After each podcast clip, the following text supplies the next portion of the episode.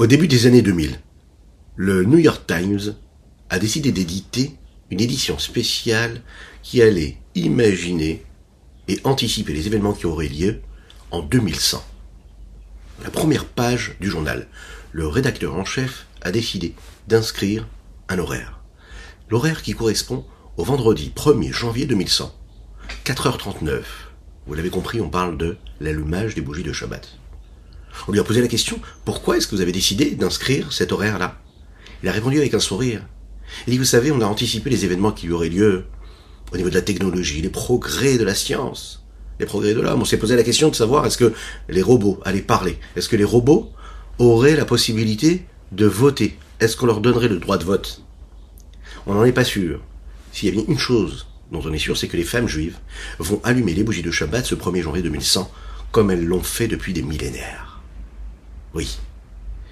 Le message reste dans le temps, dans l'espace. L'infini du Saint béni soit-il s'inscrit dans les limites du temps et de l'espace, et à jamais. Et c'est ce qui donne la puissance à ce message-là. Boker Tov les Koulam, bonjour à toutes et à tous, je suis infiniment heureux de vous retrouver en cette magnifique matinée que Dieu nous offre sur la terre. Merci à toi pour tout ce que tu nous donnes, il faut le dire, Modéani. Euh, N'hésitez pas à partager, liker et commenter cette publication, c'est important. Abonnez-vous aux différentes chaînes. On va développer ensemble notre dernière partie du chapitre 7 du Shara Vaimuna. Et, ceci juste après ces quelques notes de Nigun.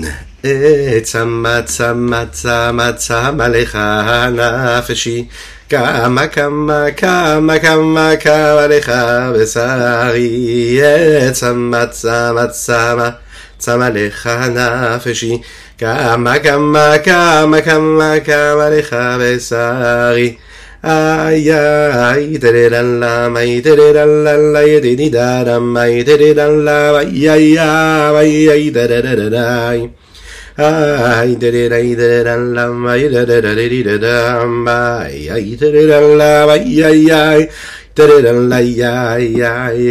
آي سمات سما سمات سما لخانا فشي. כמה כמה כמה כמה כמה לך ושרי צמא צמא צמא צמא לך נפשי כמה כמה כמה כמה כמה לך ושרי איי איי תרירלם איי תרירלם איי תרירלם תרירם איי איי איי איי C'est l'histoire d'un homme qui envoie un email à son rave, le rave Avram Moss. Il lui écrit, voilà, je comprends pas. Dieu est tellement grand, et tellement puissant, et tellement infini. Comment ça se fait que c'est si important pour lui de savoir que nous soyons méticuleux dans la pratique de la Torah et des mitzvot? Qu'est-ce que ça change à Dieu si je mets le téphilines de cette façon et pas d'une autre façon? Est-ce que ça change à Dieu de la façon avec laquelle je vais manger le repas qui est dans mon assiette? La façon avec laquelle, l'approche que je vais avoir quand je consomme un aliment? De quelle façon je le mange?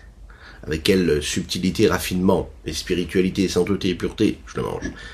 Qu'est-ce que ça change si ce, cet aliment est caché de cette façon ou de cette façon? Dieu est au-dessus de tout ça. Et la réponse ne s'est pas venue, ne s'est pas, ne s'est pas, ne s'est pas faite. Le, le ne lui a pas répondu. Les jours passent, les semaines passent, il comprend pas. Le rabbin ne lui a pas répondu. Il lui téléphone, il dit voilà, je vous envoie un email, vous avez toujours pas répondu. C'est ce qu'il a répondu le Rav.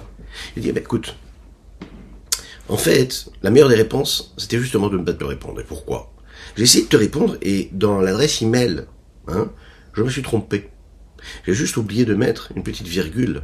J'ai juste oublié de mettre telle ou telle lettre à la place de telle ou telle lettre.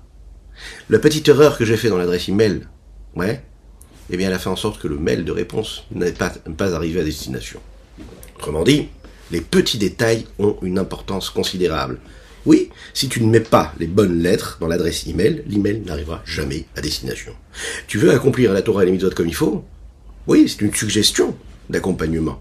Mais c'est surtout ce qui te permet de faire ce que Dieu te demande. Tu veux que le message arrive en temps et en heure et chez la bonne personne, eh bien, il faut que tu accomplisses la Torah dans la avec méticulosité et avec, avec précision. Voilà, c'est comme ça. La Torah doit bien comprendre ici, et on doit bien comprendre, la Torah nous donne des détails qui ont de l'importance. Et si on veut vraiment créer un lien avec Dieu, comme quand on veut envoyer un email à son prochain, on doit le faire dans les détails. Ani avaye lo shaniti. Dieu n'a jamais changé, ni avant, ni pendant, ni après. Nous allons parler ici de l'éternité du Créateur. L'éternité divine, on la rencontre dans notre vie à travers l'éternité du message de la Torah. La Torah nous dit plusieurs fois que les mitzvot de la Torah sont éternelles, à l'infini. Verniglot lanul adolam, comme le dit dans le Chumash de Varim, que tout ce qui nous a été dévoilé, ça nous a été dévoilé pour nous, pour nos enfants, pour nos arrière petits-enfants, petits-enfants, etc. Jusqu'à ce que Mashiach arrive, et même après que Mashiach arrive. C'est une Torah qui est vraie et qui dépasse le temps. L'éternité de la Torah, elle s'exprime en cela où le message de la Torah ne change pas. Donc l'éternité de la, divinité ne change pas, ne s'altère jamais parce que l'éternité de la Torah ne s'altère pas. Et l'éternité de la, de, la Torah ne s'altère jamais non plus. Et elle ne change pas parce qu'en fait, peu importe le temps qui évolue, la Torah, ça reste la même Torah. Il ne faut jamais y ajouter quelque chose, jamais enlever quelque chose. La seule chose que les rabbins font à travers les générations, c'est de développer le message de la Torah. Pourquoi est-ce que la Torah est éternelle? Parce que celui qui donne la Torah, lui, est éternel. Akadosh Baruch lui, il est là de manière éternelle, il n'a ni commencement ni fin. Akadosh Baruch est éternel non seulement dans ce qu'il est, dans ce dont il est constitué, si on peut s'exprimer ainsi, mais aussi parce qu'il ne change pas à travers le temps, il reste celui qu'il était dans le passé, dans le présent, dans le futur. C'est une idée que l'on peut voir dans justement ce verset-là qu'on a cité en introduction, qui apparaît dans le dernier chapitre du dernier Navi, du dernier prophète. Troisième chapitre du Sefer Malachi. Il est dit comme ça. Ki hani havaye loshaniti. Car je suis Dieu et je n'ai pas changé. Rashi, là-bas, explique. Il dit Ki loshaniti. Je suis Dieu car je n'ai pas changé. C'est-à-dire que la conduite du monde, elle dépend du fait que Dieu, lui, n'a pas changé et son éternité s'inscrit justement dans le fait qu'il n'ait jamais changé. Il n'a jamais changé son savoir, sa connaissance, sa conscience, la façon de diriger le monde. C'est la même chose, le même, partout, tout le temps, à chaque instant. Le Ibn Ezra, qui est un grand commentateur, lui explique un peu différemment. Il dit que quand on dit Ki Loshaniti, cela parle du créateur lui-même, non pas de sa conduite, mais de ce qu'il est lui. Ça veut dire qu'à travers ce qu'il est lui-même, dans ce qu'il est, il, ne peut pas y avoir d'altération. Ça, c'est ce que dit le Ibn Ezra. Ça veut dire, toutes les créatures que Dieu a créées, elles, elles sont assujetties au changement. Le créateur, lui, bien qu'il crée des créatures qui, elles, dépendent de changement et d'évolution, lui, par contre, ne change jamais, n'évolue jamais. Il reste infini. La chassidoute, elle, elle vient nous apporter une approche encore plus profonde à cela.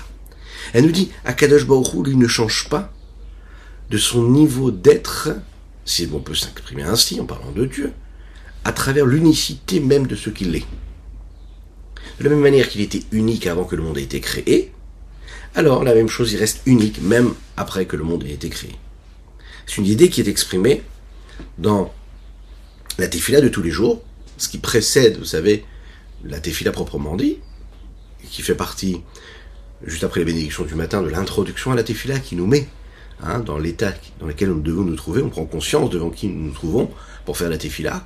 Et nous disons ces mots-là, olam, olam. Tu es celui qui a été là avant que le monde ait été créé, et tu es celui qui est là même quand le monde est créé. Pourquoi est-ce qu'on répète ces mots-là Ata ou olam? Ata ou?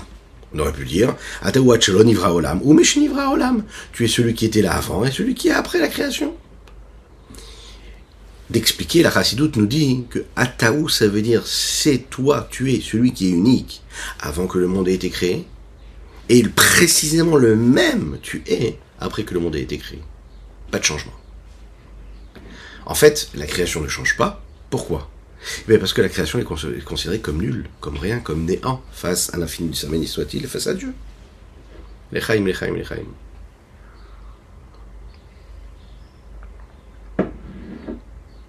Priori, on pourrait ne pas pouvoir le comprendre comme il faut.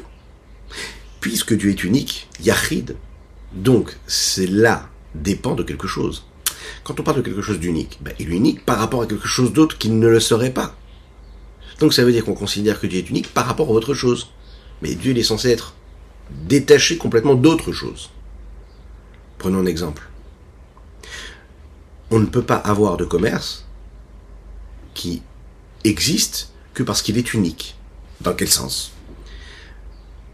Je ne peux être unique que quand je n'ai pas de concurrent, je n'ai pas de collègue. J'ai un commerce qui est unique lorsqu'il n'y a personne qui vend la même chose que ce que je vends moi. Dès l'instant où il y en a d'autres qui vendent ce que je vends, je ne suis plus unique. Un enfant unique que Dieu donne la bonne santé à chacune et chacun d'entre eux. Un enfant qui est unique et qui n'a pas d'autres frères et sœurs, ça reste un enfant unique parce qu'il n'y en a pas d'autres. Dès l'instant où il y a d'autres frères et sœurs, ça n'est plus un enfant unique, même si chaque enfant est spécial. L'exclusivité, elle est là quand il n'y a rien d'autre. Alors quand on parle du Créateur, qu'on parle d'Akadosh Baruch il n'y a pas de doute. Avant la création du monde, Akadosh était seul. D'accord? Il n'y avait ni monde, il n'y avait ni, cette planète dans laquelle nous vivons, ni des autres planètes. Il n'y avait ni les anges, ni les hommes, ni les animaux, ni les végétaux, ni les minéraux. Puisqu'il n'y avait rien d'autre. Donc bien sûr, on aurait pu l'appeler unique. Et rien d'autre que lui. Mais dès l'instant où le monde a été créé, avec tout ce qu'il a, ce monde, en lui, toutes ces créatures, a priori, cela change quand même son statut, ce qu'il est devenu, ou ce qu'il est. Il y a le monde, il y a les animaux, il y a les hommes, il y a le libre arbitre, il y a le libre choix. Et donc il y a autre chose qui existe, une indépendance. Comment je peux continuer à appeler Dieu Yahid? Comment je peux continuer à l'appeler il n'y a rien d'autre que Dieu Ou bien comment est-ce que l'on peut dire Ani Avaye le je suis Dieu et je n'ai jamais changé?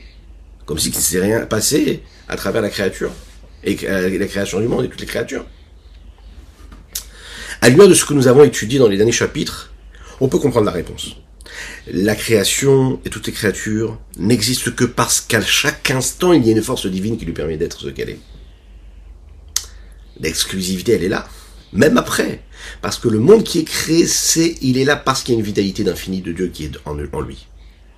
Et autre Milvado, en fait, il n'y a rien d'autre que lui, même avant, et même pendant, et même après. En fait, elle n'est rien, elle n'est pas considérée, cette créature. Elle n'est considérée que parce qu'en elle, il y a la vitalité de Dieu.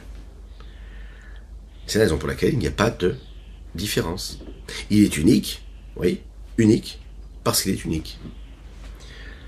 C'est un petit peu comme 1 euh, plus 0 égale à 1. Eh ben Dieu, c'est pareil. Il y a le monde et il y a la création, il y a le monde et, il y a Dieu. Eh bien, Dieu par rapport à la création, la création par rapport à Dieu, c'est 0 par rapport à 1. Ça reste 1. Ah, ça a été créé, mais c'est considéré comme nul, comme du néant. Lechaim, lechaim, lechaim. Regardons dans les mots, et bien sûr, bien sûr, très important, rappelons que nous étudions pour la les d'Avram Nissim Ben Sultana, nous étudions les Nishmat Aviu Mori, Rebreuven Ben Isser Alav Shalom, ainsi que les Nishmat, le Rav Eliezer Nisalevich, Alav Shalom. Devinez Bemash et Van Mashkato Vani le Shaliti, par rapport à ce que nous avons expliqué, on peut comprendre le verset qui dit Ani Avaye le je suis Dieu, je n'ai pas changé. Et il n'y a pas d'altération, pas de changement. Comme il l'était avant, il l'est maintenant. Ce que nous avons dit, c'est ce que nous disons tous les jours dans la défilade, tu es celui qui a été, qui était là avant que le monde ait été créé, et tu es celui maintenant aussi, etc., sans aucun changement. C'est l'histoire d'un homme, d'un enfant qui rentre de l'école. Il dit à son, à son papa, hein, on a déjà raconté cette petite anecdote, mais elle est intéressante. Il dit à son papa, hein, papa, on a voulu me donner une claque. Alors, son père s'étonne, lui dit, je comprends pas. D'où tu sais qu'on a voulu te donner une claque? Est-ce que tu as roi Est-ce que tu as un esprit saint? Tu sais déjà ce qu'on veut te faire? Eh bien, l'enfant, il a répondu, il a dit, bah, en fait, on me l'a donné la claque. Ça veut dire qu'il y a une situation, en fait, où l'homme, il sait quelque chose. Il sait qu'on veut lui donner quelque chose. Parce qu'on lui a raconté. Parce qu'on lui a fait comprendre. Parce qu'on lui a fait vivre les choses c'est une connaissance extérieure, superficielle. Et il y a parfois des choses que l'on vit, on les vit à 100%, on les ressent dans notre chair. On les ressent et on comprend. C'est une conscience réelle, profonde. C'est pas qu'on a voulu, c'est que ça s'est passé.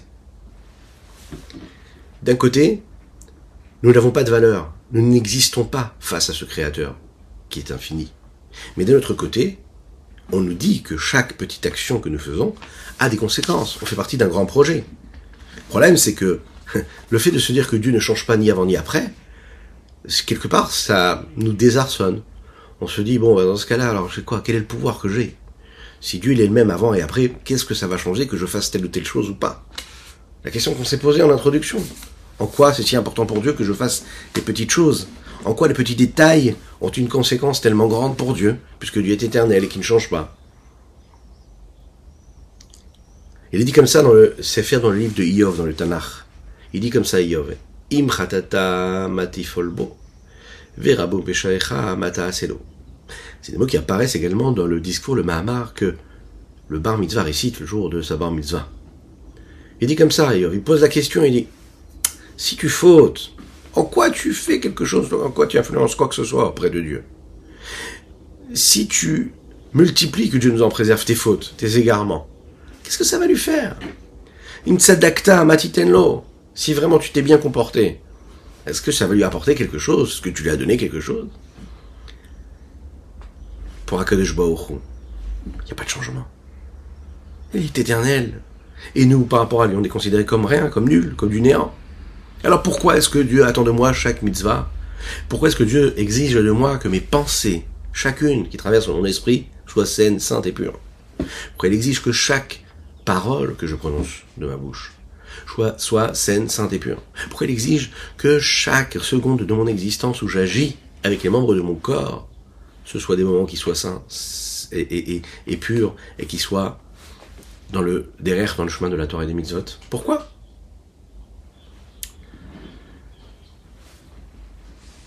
Il y a un autre principe aussi qui est très intéressant, c'est le principe de la connaissance de Dieu.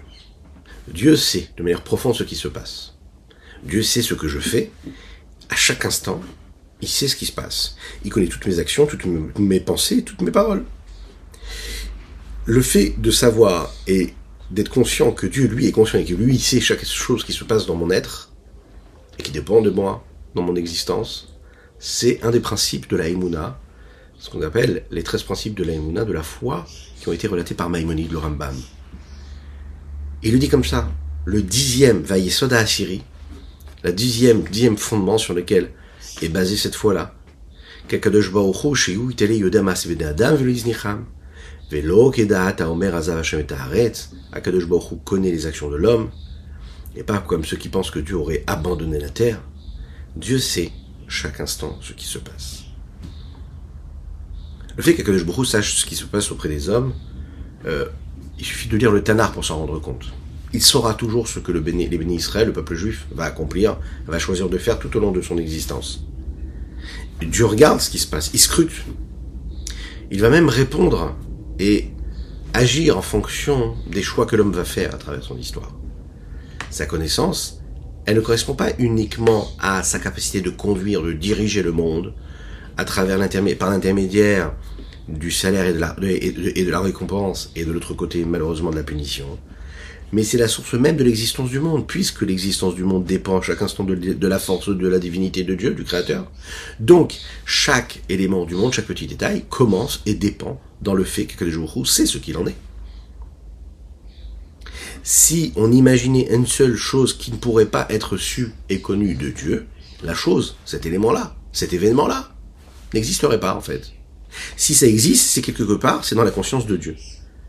On ne pourrait pas imaginer que Dieu oublie quelque chose. Non, Dieu sait tout ce qui se passe. Vous savez que la philosophie dit je pense donc je suis. Non, c'est l'inverse. On avait développé ce sujet-là dans un des cours. Dieu sait donc je suis. Puisque Dieu sait ce que je suis, alors à ce moment-là je peux être. Il en ressort qu'Akadosh Baruch est conscient. Et puisqu'il est conscient, il sait ce qui se passe, donc ça l'intéresse de savoir. Oui, en effet, il est très concerné par chacune de mes pensées, de mes paroles et de mes actions. Je suis important à ses yeux et chacun petit détail de mon existence est important. Si on peut euh, résumer quelque part ces deux postulats de départ euh, que nous avons développés hier, avant-hier, dans les chapitres précédents, qu'on a résumé à travers l'union supérieure et l'union inférieure, la Ihudaïla et la Tata, de dire qu'Akadosh il ne change pas à cause de la création qui elle est nulle et néant, c'est l'expression de la dimension divine, de l'unicité divine supérieure, suprême. Il n'est pas du tout altéré parce que la créature est.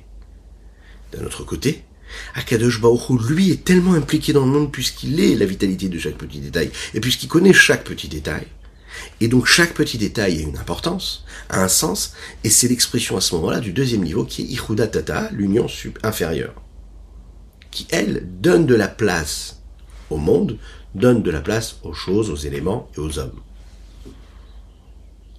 Bon, mais il y a quand même cette contradiction qui se soulève maintenant ici, qui vient, et qui s'impose. Si Hachem, lui, Dieu, il est au-dessus de tout changement, alors comment est-ce qu'il connaît et qu'il est conscient des changements? Si pour lui le changement, ça n'a pas de, ça n'a pas de valeur, ça n'existe pas le principe du changement, de l'évolution. Alors comment ça se fait qu'il est conscient de cela? Comment ça se fait qu'il le connaît? Et, encore plus fort, c'est que s'il connaît, puisqu'on sait que sa conscience c'est du réel, le fait qu'il sache, c'est ça qui donne la force au réel d'être ce qu'il est, alors ça veut dire qu'il y a quelque chose. Alors comment Dieu il peut être au-dessus de tout changement et en même temps être dans le changement? Alors il faut savoir que ça, hein, c'est une des grandes questions profondes euh, qui sont relatées dans la pensée juive. Et beaucoup de chercheurs, à travers les grands du peuple juif, se sont posés cette question-là.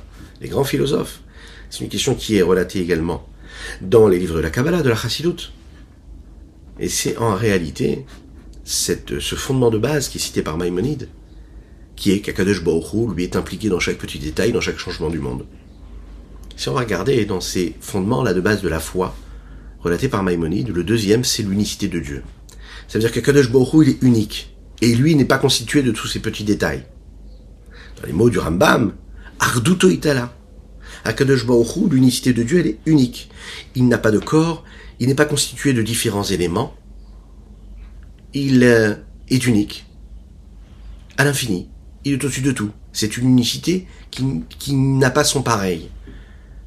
Et ça nous montre comment, réellement, on peut matérialiser le message qui nous est transmis à travers le texte qui dit Shema Israël Hashem Elokeinu Hashem. Dieu est unique. Point. Alors, oui, ces deux fondements de base de la foi juive sont contradictoires. Si Akadosh Baruch est unique et cette unicité elle n'est pas comprise, elle ne comprend pas ces différents détails, elle n'est pas l'assemblage de différentes choses, elle n'est pas constituée de différents éléments, différentes consciences. Comment Dieu peut connaître chaque petit détail, chaque petit changement Parce que par définition, tous ces petits changements, c'est une multiplicité de choses et d'éléments et d'événements et d'hommes et de choses et d'êtres humains et de créatures, etc. C'est là où le Rabbi Zalman ici va développer le principe de la conscience profonde et intérieure et celle qui est extérieure et superficielle. Superficielle dans le sens noble du terme, superficielle dans le sens où elle n'est pas dans la profondeur. Pas superficielle parce qu'elle ne sert à rien, attention. Rabbi Zalman ici nous prend un exemple. Enfin, si on peut prendre cet exemple pour comprendre ce qu'il veut dire ici. On est par exemple chacun peut-être chez soi à la maison, au travail, en voiture, et il y a des éléments physiques et matériels. On est dans une pièce. Il y a des murs, il y a des tables, il y a des chaises, il y a des objets, il y a des livres.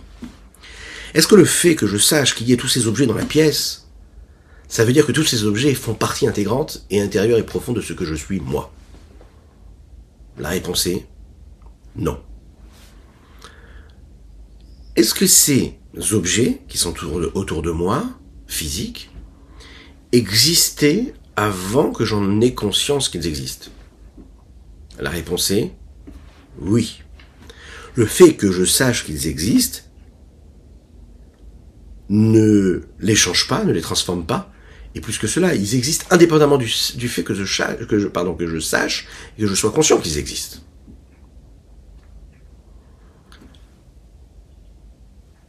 Comment je sais que ces objets existent? C'est parce que j'ai mis en mouvement un des cinq sens qui sont à ma portée que Dieu nous a offert, Baruch Hashem, en bonne santé. La capacité de voir, la capacité de sentir, de toucher, la capacité d'entendre. Je rentre dans une pièce, tous ces sens-là se mettent en éveil et on est capable de sentir, de ressentir des présences, tout de suite d'analyser le cadre dans lequel on se trouve, de juger par rapport aux limites de la pièce, de l'endroit où on se trouve, et tout ça c'est dans notre inconscient de savoir est-ce qu'il y a une chaise, s'il y a une table? Qu'est-ce qu'il y a dans cette pièce? Je suis ce que je suis, ces éléments-là sont différents de ce que je suis, sont indépendants de ce que je suis, même si c'est mes sens à moi profonds qui me permettent de constater, d'analyser ce qu'il y a autour de moi. Donc c'est mes sens personnels qui me permettent de le constater, ce qu'il y a autour de moi, mais en aucun cas ce qui est autour de moi est en moi et ne dépend de ce que je suis ou même de la conscience que j'en ai. Je reste séparé d'eux. La connaissance profonde et la conscience profonde, on va la dire comme ça, c'est être capable de comprendre ce qui se passe à l'intérieur de mon corps, de mon être, de mon esprit également. La force de ressentir, par exemple, une faiblesse, de la chaleur, de la chaleur ou bien même de la fraîcheur. Il fait trop froid, il fait trop chaud. Je me sens faible, je me sens fort. Euh, une douleur, pas de douleur. C'est un fait de dire que je suis conscient de ce qui se passe dans mon corps et le fait que je ressente ce qui se passe à l'intérieur de mon corps, c'est parce que mon corps est en unicité totale avec ce que je suis moi, à l'intérieur. Il n'y a pas de détachement entre mon être, ma vitalité, ma conscience, et ce que mon, corps est en train de ressentir. Ça n'est pas extérieur à moi. C'est la raison pour laquelle je ressens d'à l'intérieur de ce que j'ai, ce que je suis, ce que je ressens. Si par exemple il y a une partie du corps qui ne réussit pas à être connectée avec la conscience, avec le système qui permet d'avoir le ressenti, c'est que Dieu nous en préserve très mauvais signe. Ça veut dire qu'il y a une partie du corps qui est détachée de sa source de conscience. S'il y a des médecins, ils auraient des termes très bien définis, bien précis pour expliquer cela. Eh bien, il faut savoir que la conscience de Dieu, du divin, c'est la même chose. On aurait pu penser que la connaissance et la conscience de Dieu, du fait que Dieu sache et connaisse le monde, c'est une conscience et une connaissance supérieure, pardon, superficielle et extérieure. Un petit peu comme si Kakadosh Baruch enverrait des, des caméras par l'intermédiaire de bah, la capacité, on va dire, allez, un peu comme euh, des yeux ou des oreilles qui entendraient, qui réuniraient, qui aspireraient des informations de tout ce qui se passe au niveau des créatures et qui lui renverrait des informations et que lui traiterait ces informations comme une grande base de données de toute la créature et que de cette façon-là, il en serait conscient et il connaîtrait ce qui se passe. La vérité, c'est que non. Dieu n'a pas ses yeux, il n'a pas ses oreilles. Dieu n'a pas de corps, Dieu n'a pas l'aspect du corps. Dieu sait ce qui se passe dans le monde de sa propre force. Comme cet homme qui ressent dans son corps la douleur ou pas, le chaud ou le froid, parce que ça fait partie de ce qu'il est, pas parce qu'il a vu quelque chose, parce qu'il ressent quelque chose, parce que ça fait, fait partie de lui-même. Eh bien Dieu c'est pareil. Dieu sent ce qui se passe autour du monde, il en est conscient parce que c'est lui-même, pas quelque chose de détaché de lui. Le fait que Dieu se sache, se connaisse, soit conscient de ce qu'il est, cette conscience-là, c'est la conscience de toutes les créatures. Parce que tout vient de lui, et tout est annulé à lui, et puisque tout est annulé à lui, rien n'existe si ce n'est ce qu'il est, lui, d'infini, dans ce qui est.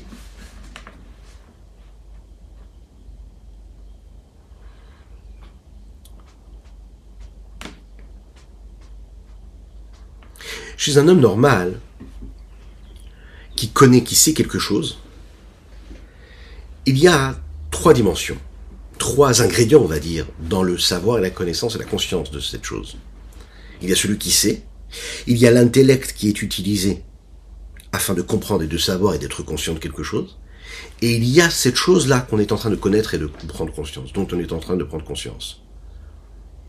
Celui qui sait, l'outil qui est mis en mouvement pour pouvoir savoir, et le message, ce que l'on est en train de savoir. Trois éléments. Chacun de ces éléments-là, c'est un élément qui peut exister indépendamment de l'autre. Celui qui sait peut être indépendant, a une vie indépendante de cet objet, de cette notion qu'il est en train d'apprendre ou connaître ou prendre conscience. Ok? Le fait que je sache ce qui s'est passé hier, parce qu'on vient de me le raconter, est totalement extérieur à moi. J'existais avant, j'existerai après. J'ai pris un livre, j'ai étudié un sujet, j'existais avant et j'existe après. Je suis indépendant du savoir et de la conscience de quelque chose.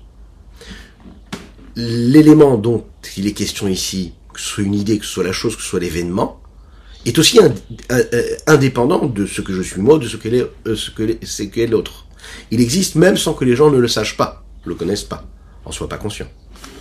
Et puis, dernière chose, l'outil, l'intellect qui me permet de savoir cette chose-là, cet événement, comprendre cette notion intellectuelle, etc., est aussi indépendant, puisqu'il peut être mis en mouvement et à contribution ou pas. Personne qui ne met pas son intellect en mouvement pour réfléchir à une question philosophique, eh bien, il l'a pas mis en mouvement il n'a pas mis le système en route.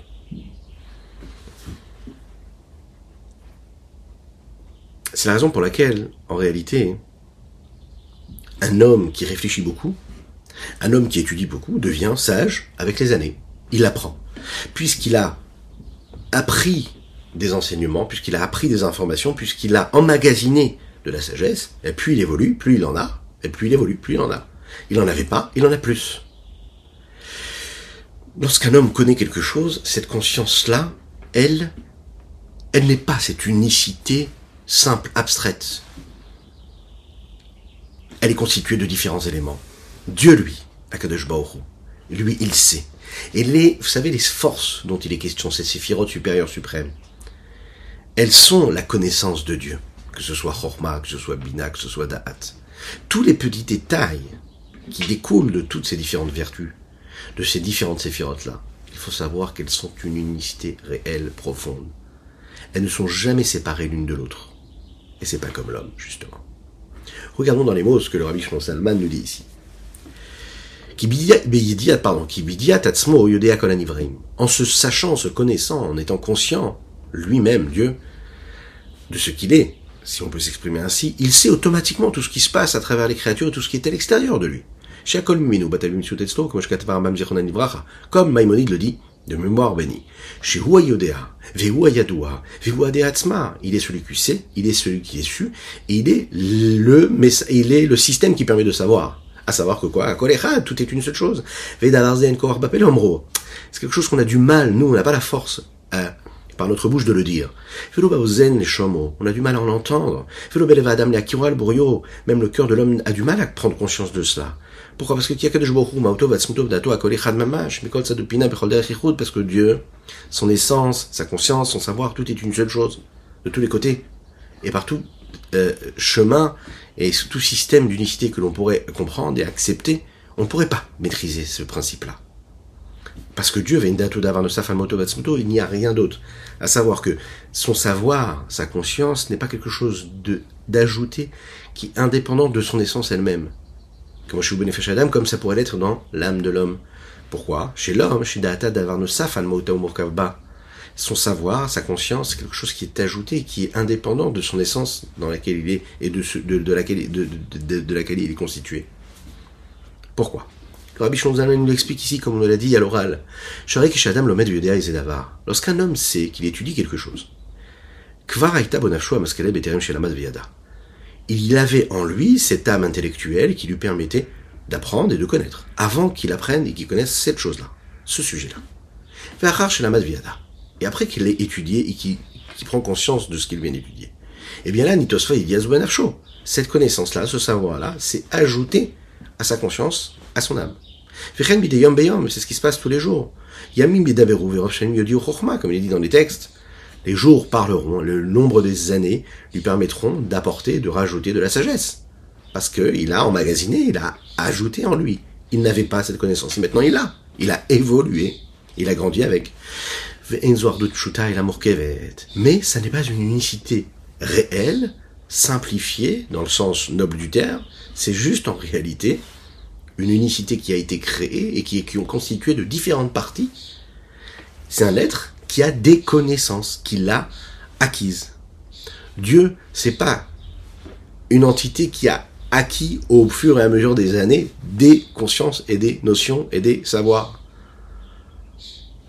Dieu, c'est une seule chose. L'homme, c'est justement un assemblage. C'est, comme nous l'avons déjà expliqué, réussir à apprendre des choses, à devenir, grâce à ces choses-là, mais réussir à créer cette unicité totale avec la matière, avec la notion, avec la conscience, avec l'intellect, ça, il n'y a que Dieu qui représente cette unicité-là.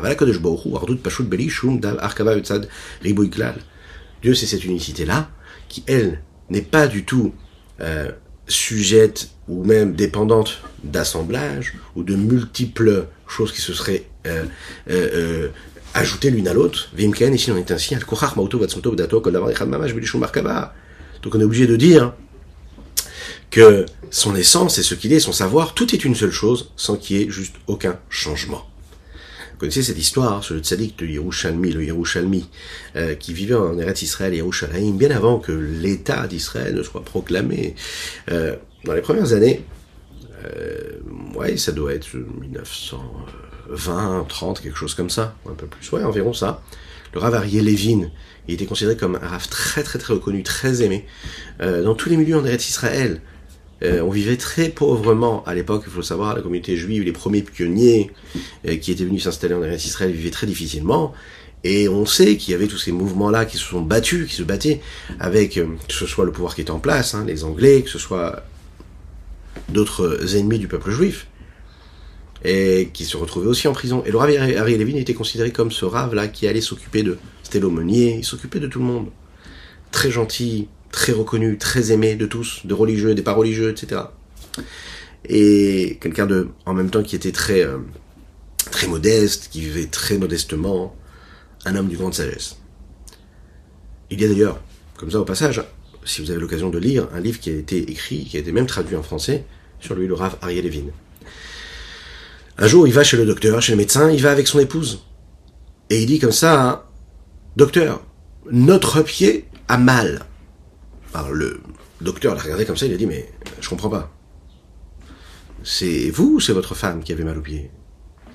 Il dit non, c'est ma femme. Mais c'est nous. Pourquoi vous dites pas votre femme? Il dit parce que le pied de ma femme, c'est aussi mon pied. C'est une grande leçon qu'on peut prendre sur l'osmose qu'il doit y avoir et l'harmonie qu'il doit y avoir entre un homme et une femme dans un couple. Mais qu'est-ce qu'il voulait dire par là? Il voulait dire qu'en fait, ce pied-là nous fait mal, c'est-à-dire que la conscience qu'il en avait, lui, de ce mariage qu'il avait avec son épouse. Pour lui, c'était l'expression d'une unicité parfaite et totale de cette osmose qu'il peut y avoir entre les deux. C'est pas juste une connaissance extérieure et superficielle du pied. C'est pas quelque chose qui est extérieur à moi.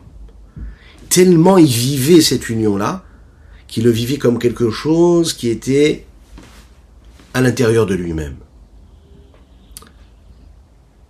Bien sûr qu'il y a un fossé énorme entre ce que l'homme peut ressentir, ici-bas sur Terre, et ce que Dieu, lui, peut ressentir. On n'est pas du tout dans la même dimension. Alors, puisqu'on n'arrive pas à le comprendre, puisqu'on n'arrive pas à saisir vraiment cela comme Dieu peut le saisir, comme Maïmonide nous dit, que l'homme, même s'il cherche et qu'il analyse et qu'il passe toute sa vie à essayer de comprendre, jamais il pourra bien sûr se rapprocher de la compréhension et de de ce qu'il est capable de saisir de tout cela. Mais comprendre comme Dieu comprend, saisir comme Dieu saisit, être conscient comme Dieu est conscient, en temps réel de la chose, ça non. Alors qu'est-ce qu'il nous reste? Eh bien, Il nous reste comme, vous connaissez cette fameuse histoire, euh, cette fameuse anecdote qui concerne euh, Elie Wiesel à la, vache à l'homme. Un jour, il a posé la question concernant la émouna, la foi. Qu'est-ce que c'est la foi?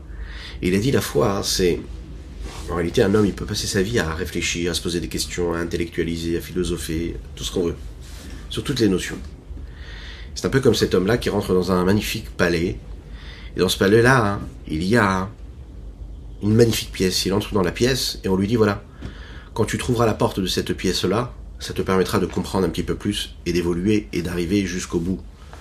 Au bout, au sommet de ce palais-là. Voilà la grandeur. Il rentre dans une première pièce, il cherche, il cherche la porte, il cherche, il cherche, il cherche, il trouve une porte. Cette porte-là lui donne l'entrée sur une autre pièce.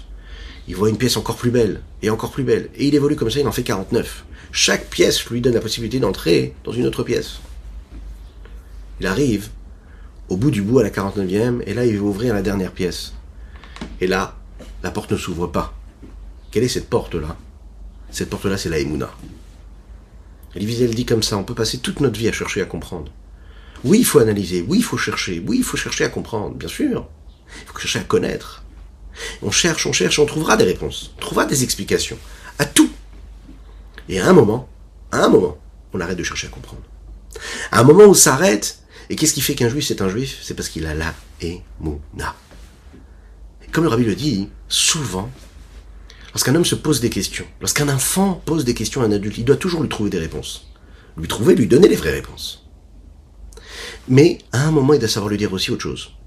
Faut que tu aies la émouna. Un enfant à qui on dit, faut que tu aies la émouna, faut que tu aies la foi, faut que tu aies le bitachon, la confiance en Dieu, il ira et il sera le plus heureux du monde. C'est le rabbi qui le dit. Parce que la émouna, c'est quelque chose qui parle, plus que tout le reste. Expliquer, on peut expliquer, mais quand on explique, on peut remettre en question ce qu'on a expliqué. Tout est, à, tout est, voilà, tu penses comme ça, je peux penser différemment. La émouna, la foi, c'est quelque chose qui est au-dessus de tout. On a la foi en Dieu parce qu'on a la foi en Dieu, on a la confiance en Dieu parce qu'on a la confiance en Dieu. Un enfant doit toujours avoir ça avec lui, de se dire au il est, il est là, il est au-dessus de tout. Et bien sûr, quand on parle ici des enfants, on parle de nous tous, hein, on est tous des grands enfants. La Emouna Bachem, c'est la foi en Dieu de se dire que ce message, que cette connexion, que cet attachement que j'ai avec Dieu, c'est un attachement que nos patriarches, Abraham, Yitzhak et Yaakov ont eu, qu'on a encore aujourd'hui, et comme nous l'avons raconté dans cette histoire-là, en 2100, les femmes allumeront les bougies de Shabbat à telle, et telle, telle heure, comme ils l'ont fait pendant tous ces millénaires. C'est un message d'infini, de Dieu. C'est la Emouna, la foi. Et là, le Rabbi Zalman ici va nous l'expliquer avec ces mots. Quand on, parle de ce Hakadosh Baruch de ce Dieu-là qui est en fait en réalité pas du tout touché par le changement, c'est justement ça le secret de la Emouna, de la foi. C'est la raison pour laquelle de la même manière qu'il n'est possible pour aucune créature dans le monde de saisir l'essence même du Créateur, car de la même façon, l'homme ne peut pas saisir l'intellect, par son intellect, pardon, par son intellect, l'essence même de son savoir et de sa conscience. C'est logique. La seule chose qui nous reste à faire, c'est quoi? Les hamin be'munash lema. De croire avec une foi véritable. Rak les hamin à comprendre avec la foi et saisir et accepter avec foi, croire avec foi. Parce que la foi, c'est celle qui dépasse et qui est au-dessus de l'intellect et de la compréhension du saisissement. Chez Akadosh, Baruch que Dieu est unique, que Dieu et son savoir, c'est une seule chose. Et dans sa conscience et dans son savoir, il sait, il connaît tout ce qui se passe à travers toutes les créatures. Elionim Vitartonim, supérieur et inférieur. Achilchul Katam Shebayam, écoutez bien ça, jusqu'au remous, petit remous qui peut y avoir maintenant au moment où on parle, dans la mer ou dans l'océan, jusqu'au petit moustique qui se trouve dans notre planète. Imaginez un petit peu ce que ça veut dire ici. Ein Davar il n'y a rien qui est de Dieu, qui n'est pas su par Dieu. Ça qui est magnifique, si ce mot-là pourrait même exprimer cela, suffire pour exprimer cela. Le fait de le savoir, le fait que Dieu sache, ne rajoute en rien quelque chose à ce qu'il est. Pourquoi? Parce que le fait qu'il sache, le fait qu'il est et ce qu'il est, c'est une seule chose. Donc il n'y a rien d'autre de plus, puisque le fait de le savoir, c'est lui-même déjà qui s'exprime. C'est Dieu. les physiques c'est la raison pour laquelle c'est compliqué de d'imaginer et de comprendre et de saisir vraiment euh, ce que c'est cette notion-là, et que ce qui sait et que le fait qu'il sache et le fait que cela ne rajoute rien à ce qu'il est, le fait de savoir, Alken, puisqu'on n'a pas la possibilité à avis. C'est pour ça que le prophète dit comme ça. Gavu me aretz, ken gavu de Le ciel et la terre, qui vous dépassent complètement. Eh bien, on n'arrive pas à maîtriser le ciel, on n'arrive pas à maîtriser la terre. Qui nous sommes pour les maîtriser? Eh bien, imaginez un petit peu. Ce qu'on pourrait imaginer, vouloir comprendre, se rapprocher des méandres et de, des chemins de Dieu, parce que les pensées de Dieu ne sont pas les pensées de l'homme. Il est dit, et si tu cherches, et tu cherches vraiment à comprendre Dieu, est-ce que tu y arriveras? C'est écrit comme ça, tu as des yeux de chair, est-ce que tu penses pouvoir regarder et comprendre Dieu avec tes yeux de chair? Parce que l'homme sait, regarde et voit et constate en fonction de ce qu'il est, qui est à l'extérieur de lui. Par contre, Akadosh il est dans la conscience de l'intérieur de ce qui se passe.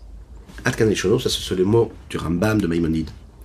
Et le Rabbi Shonzalman conclut en lui disant, Yensham Torah, faut pas hésiter à aller voir ce qui est dit dans les lois de Yesod Torah du Rambam, Ve'iskimo imo chachma Kabbalah. Et les sages de la Kabbalah euh, étaient d'accord avec lui. Voir Pardes Maramak, comme il est expliqué dans le Pardes, hein, cette œuvre-là de Rabbi Moshe Cordovero, Zichron Olivracha, euh, cette œuvre un grand kabbaliste.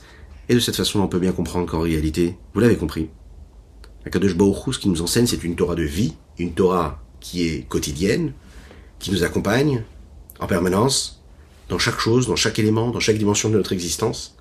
Et bien savoir une chose, que puisque Dieu est au-dessus de l'espace et du temps, et que Dieu s'inscrit dans cette éternité-là, Asher Anochim et Ayom, nous le disons dans le schéma, c'est une loi qui nous a ordonné aujourd'hui. Donc c'est aujourd'hui que Dieu nous parle, puisqu'il est au-dessus du temps. On ne doit pas s'imaginer que c'est un message qui est millénaire.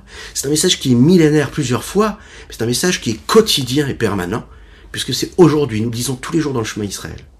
Dieu nous ordonne cette Torah aujourd'hui, pas hier, pas avant-hier.